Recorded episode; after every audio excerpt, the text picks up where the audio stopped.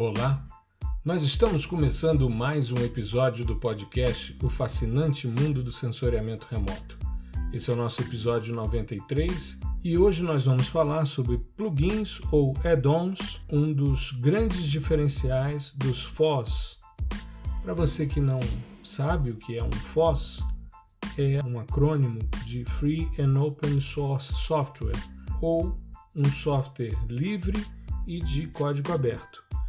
E essa é uma filosofia extremamente importante porque nos permite que esses softwares livres tenham, além de uma comunidade extremamente ativa e muito colaborativa, eles também tenham a possibilidade de te oferecer uma quantidade muito grande de pequenos softwares ou às vezes softwares completos que vão resolver muito das suas demandas. Eu vou começar, claro, pelo QGIS, que é hoje talvez o software livre que tenha a maior quantidade de plugins disponíveis. Todos os plugins que estão no repositório do QGIS em Python uh, hoje representam 1522 plugins. Só que desses, se a gente for avaliar os plugins que são estáveis, aí esse número diminui um pouco e cai aí para 1116 plugins. São contribuições de vários usuários, muitas vezes até de organizações, né, como por exemplo plugins que a gente tem da Agência Espacial é, Alemã, né, é o caso do Nmap Box, eu vou falar um pouquinho sobre ele. A gente tem plugins, por exemplo, da Agência Nacional de Águas, que é um plugin para aquisição automática de dados tanto pluviométricos como fluviométricos das estações da Agência Nacional de Águas. Esses plugins estão disponíveis. Você tem plugins, por exemplo, para integrar os dados do Map Biomas, enfim. Eu queria destacar nesses repositórios de plugins do QGIS Python uh, alguns dos mais importantes para o processamento de imagens de sensoriamento remoto. E eu queria começar pelo Semi-Automatic Classification Plugin. Esse é talvez o plugin que a gente mais utiliza e um dos mais completos. Ele foi desenvolvido por um italiano chamado Luca Congedo eu já falei em alguns momentos sobre o SCP, em várias postagens minhas sobre processamento de imagens eu trato dessa questão.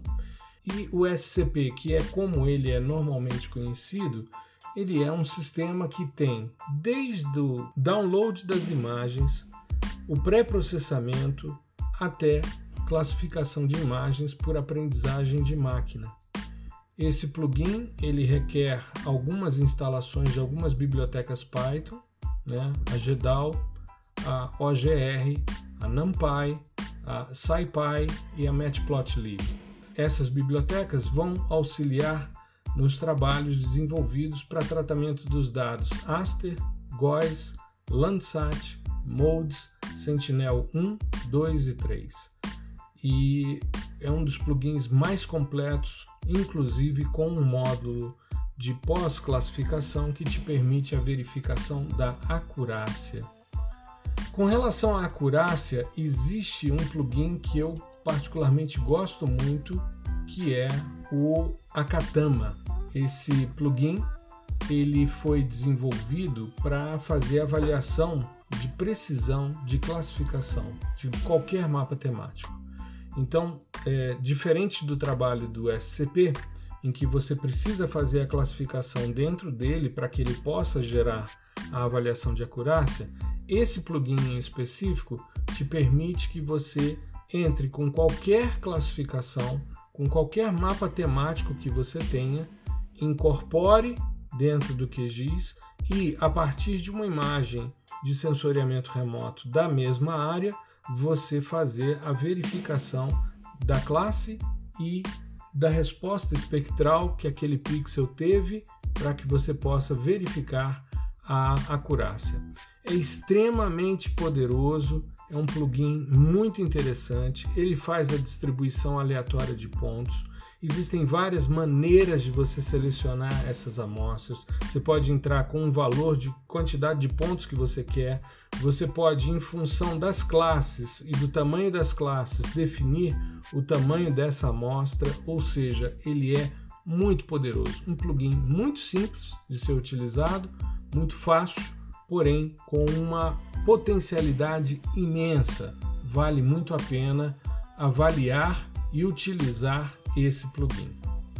O terceiro plugin do QGIS que eu queria destacar, porque não dá para a gente falar dos 1500 e tantos plugins, eu selecionei os que eu mais utilizo, né, para a gente poder falar sobre essas questões. Então, você está utilizando um software e de repente você tem uma demanda para fazer uma classificação utilizando uh, algoritmos mais eh, robustos, algoritmos como, por exemplo, os de machine learning. E aí você tem o Desert Saka. Eu fiz outro dia, inclusive, uma live no ao vivo no YouTube, numa das quartas-feiras, mostrando a classificação supervisionada utilizando esse tipo de algoritmo. Ele vem por default com o Gaussian Mixel Model, né, ou modelo de mistura gaussiânica, mas ele tem também o Random Forest, o Support Vector Machines e o KNN. Para isso, você precisa fazer a instalação da biblioteca scikit-learn, que é a biblioteca Python para Machine Learning. Aí com isso você roda com muita facilidade esses algoritmos de Machine Learning nesse plugin. Então são estruturas muito interessantes. O plugin mais parecido com um software, ou seja, quando você abre ele uh, cria uma outra página em cima do QGIS e tem uma aplicação específica para espectroscopia de imageamento e para dados hiperespectrais é o Nmap Box. Esse sistema, desenvolvido pela Agência Espacial Alemã, o Centro Aeroespacial Alemão, o DLR, desenvolveu para os dados do Nmap, que será o sensor é, orbital hiperespectral deles, é um software muito completo para se fazer análises de espectroscopia de imageamento, que é uma filosofia completamente diferente em termos de pensar sensoriamento remoto. Aliás, eu te aconselho a ouvir o episódio anterior quando eu falei dos desafios dos diferentes pensares, e um deles o pensar hiperespectralmente, que é justamente o que se baseia a espectroscopia de imageamento que está no Nmap Box 3. Então, esses são os principais plugins que eu destacaria do QGIS para processamento de imagens de sensoriamento remoto para fazer PDI usando softwares livres. Eu falei no início que o nosso episódio de hoje é sobre plugins ou add-ons. Por que os add-ons? Porque ou add-ons, né? Que uh, é o termo utilizado pelo GRAS, nós fizemos recentemente um episódio com o professor Carlos Groman, da USP, sobre o GrasGIS, que é um software livre fantástico e que tem uma comunidade muito grande, como ele mesmo falou no episódio, que contribui constantemente para o desenvolvimento de novas possibilidades.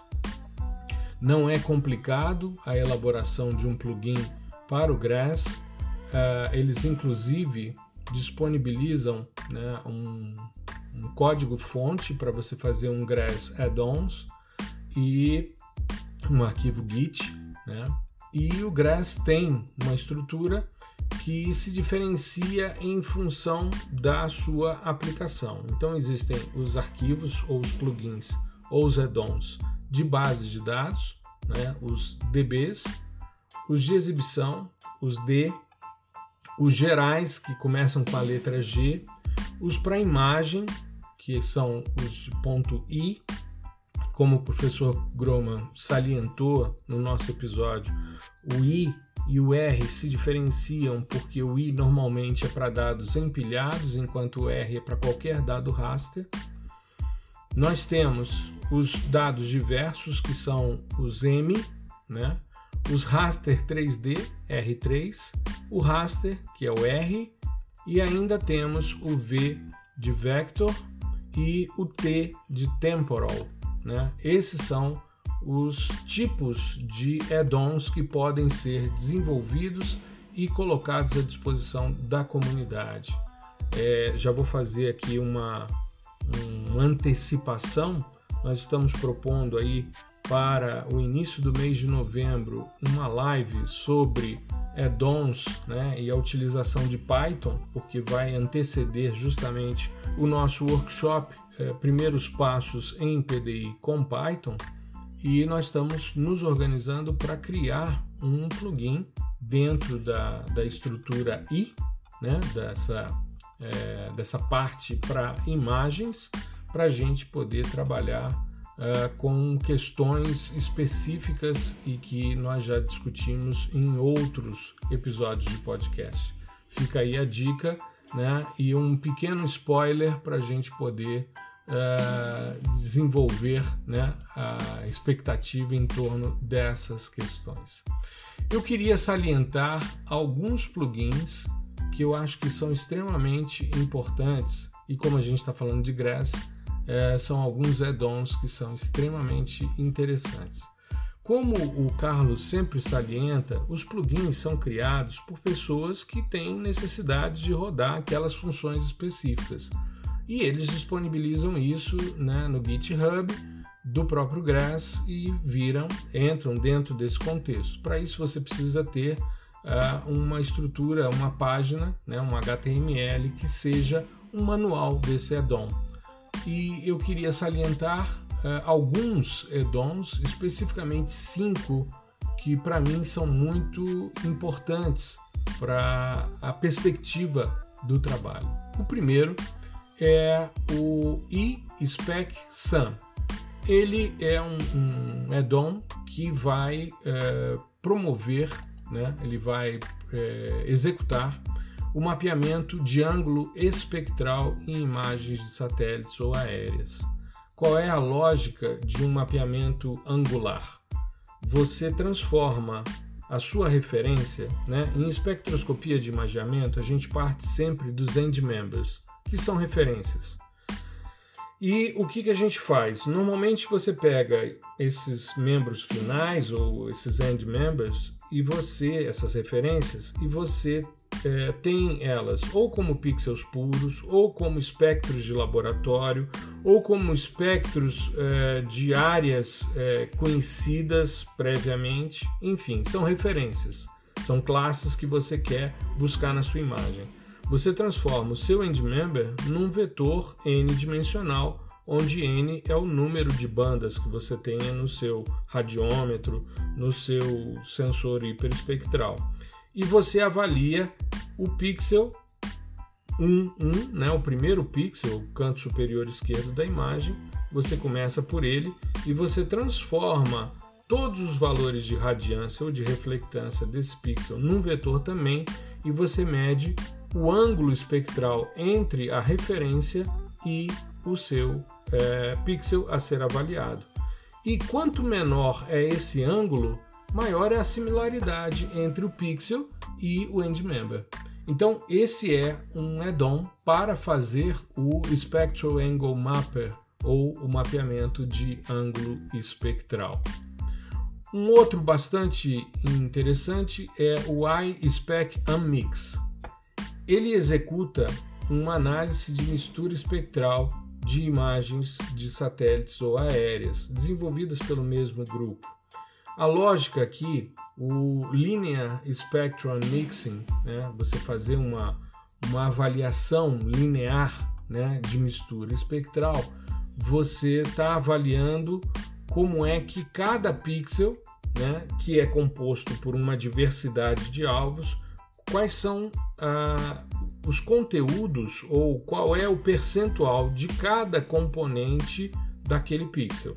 Ou seja, para explicar de forma mais simples, uh, um pixel Landsat que tem 30 por 30 metros, ou seja, uma área de 900 metros quadrados, ele tem uma parte, por exemplo, de solo exposto, de água, de floresta e o processo de análise de pixel mistura é uma decomposição, ou seja, você saber qual é a fração solo, qual é a fração água, qual é a fração uh, vegetação que você tem ali daquele pixel e com isso você faz essa relação, né?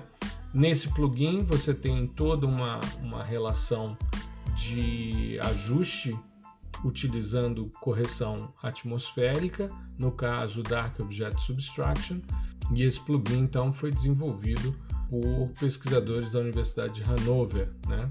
Um outro que eu gosto muito, que eu acho que é bem poderoso, é o rlearn.ml. Ele é um classificador supervisionado e de regressão utilizando dados raster no GRASS, utilizando a biblioteca scikit-learn. Agora, diferente do Desert Saka que a gente falou ainda há pouco, ele tem muito mais classificadores. O Desert Saka apresenta quatro classificadores. Esse, é, esse addon ele tem ali praticamente todos os classificadores disponíveis na biblioteca scikit-learn. E eu destaco entre eles o Linear Discriminant Analysis, né, o LDA, o que faz uma, uma análise discriminante linear utilizando o método de Fisher e é um, um sistema extremamente poderoso. Eu diria que dentro dos softwares livres, eu vou arriscar dizer que talvez seja o único sistema é, disponível para um software livre é, hoje é, de classificação utilizando esse tipo de lógica de análise discriminante de Fisher. Muito, muito poderoso. Tem um outro né, que é o YYSP Tools Unmix.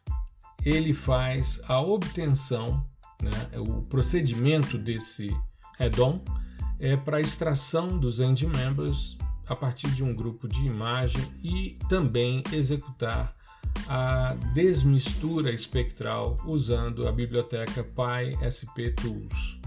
Então é um sistema muito poderoso para a gente poder fazer esse tipo de análise né, de mistura espectral e, além disso, determinar a extração dos end members.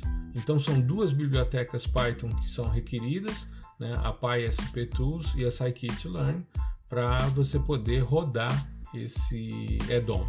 Existe também um add-on para SAR, que é o iSAR Speckle, que é um removedor do ruído salt and pepper, né, do ruído speckle, que é uma característica de todo o dado SAR. É um procedimento bem simples de redução de ruído utilizando o filtro de Lee, né, que é um, um, um procedimento muito utilizado para remoção de é, speckle em imagens. Então, fica a dica desses cinco add-ons. Dentro ainda dos softwares livres, tem um outro que também permite esse tipo de análise de plugins, que é o Snap. O Snap, que é o software da Agência Espacial Europeia, desenvolvido para utilização de dados, principalmente da constelação Copérnicos, ele tem diversos plugins disponibilizados Normalmente você não vê uh, contribuições externas muito grandes, normalmente são contribuições da própria Agência Espacial uh, Europeia, apesar de existirem fóruns muito uh, importantes de análise desses plugins. Né? O Snap tem nativo, você pode, quando você instala, você percebe que ele tem toolbox, né, caixas de ferramentas próprias para o Sentinel 1, para o Sentinel 2 e para o Sentinel 3. Uh, eh, infelizmente não há ainda né, é, plugins disponíveis para o Snap para você tratar dados do Sentinel 5P ou do Michael Freilich, né, o Sentinel 6. Mas eu queria destacar alguns plugins que eu acho muito importantes. O primeiro deles, eu não poderia deixar de de salientar é o Send2Core. O Send2Core é um plugin de correção atmosférica utilizando o modelo de transferência radiativa LibRadTran. O LibRadTran, assim como o 6S, são os dois modelos de transferência radiativa gratuitos e que estão disponíveis uh, para utilização para correção de dados. Inclusive, existe uh, um módulo, e aí não é um add-on, mas sim um módulo nativo do GRASS, que é para correção atmosférica utilizando o 6S. Além disso, o GRASS também tem, como a gente já mostrou na live com o professor Carlos Groma e com o Maurício Vancini, do Geocast Brasil, que o GRASS tem todos os métodos do Dark Object Subtraction implementados no iLandsat Tower, que é um módulo nativo também do GRASS para você fazer conversão de dados de números digitais para radiância, de radiância para reflectância e ainda fazendo a correção atmosférica. Então, o Send-to-Core, que foi desenvolvido para a correção dos dados Sentinel-2 principalmente, mas ele pode ser implementado em outros dados, é, ele faz essa correção. Existem dois releases, né? a versão 2.5 e agora existe a versão 2.9, que é uma, uma, um aprimoramento da versão 2.8. Quando a versão 2.5 estava disponível apenas, era muito complicado utilizar esse plugin, você tinha que rodar fora do, do Snap. Depois eles implementaram a versão 2.8 e ela passou a estar disponível dentro do Snap e é muito simples de ser utilizado e você faz uma classificação com muita eficiência. A vantagem de você processar esses dados para aqueles dados que você ainda não baixou no formato L2A, né? o nível 2A, que é o nível já de reflectância de superfície ou reflectância boa. A vantagem hoje é que tanto os dados Sentinel como os dados Landsat, eles já estão sendo disponibilizados, já corrigidos para os efeitos atmosféricos. Então, esses módulos eles começam a perder um pouco da sua uh, importância, mas são bastante interessantes de estarem instalados e volta e meia você poder utilizar, até para você verificar se os dados que estão sendo disponibilizados para você são dados uh, que estão num padrão de qualidade de correção atmosférica bastante interessante. Ou se você quiser também é, ter mais controle sobre o processo e ampliar um pouco mais as técnicas de pré-processamento, pode ser uma alternativa. Um outro plugin muito interessante é o Sentinel Toolbox OTB, que ele faz é, uma adaptação e traz o Orfeu Toolbox, que é da Kines, que é a agência espacial francesa, para dentro do Snap. Né? Então você tem a possibilidade de trabalhar com esses dados. É, existem plugins específicos para questões é, oceânicas, como é o caso do Sand to Coral, né, que é para você trabalhar com habitats, batimetria, trabalhar com qualidade de água, enfim, para você fazer estudos de saúde de corais, né, avaliação e monitoramento de saúde de corais. Existem plugins como o Sand to Tree, que é para você fazer ajustes né, com dados nível 3 para você fazer imagens sintéticas, para remover, por exemplo, a presença de nuvens.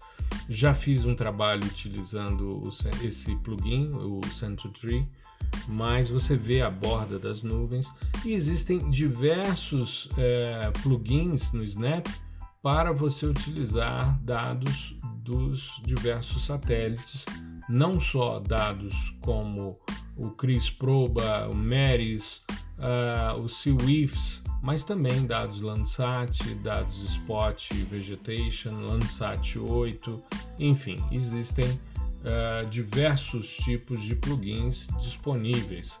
Não são tantos quanto os que a gente encontra tanto no QGIS, que é o que tem mais plugins disponíveis, e depois no, no Grass. Mas tem muita coisa disponível aí para você trabalhar.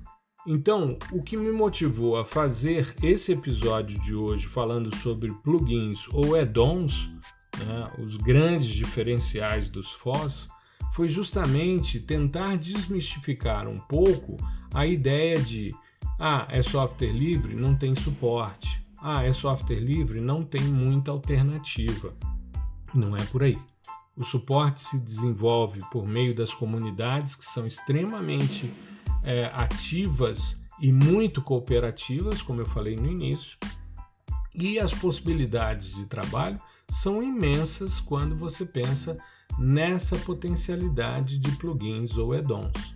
Então, a minha sugestão é comece a investigar. Entre nas, nas páginas, tanto do QGIS como do GRASS, veja o que tem disponível dos add-ons, o que tem disponível dos plugins e comece a testar. Você vai ver que se amplia em muito a sua possibilidade de trabalho.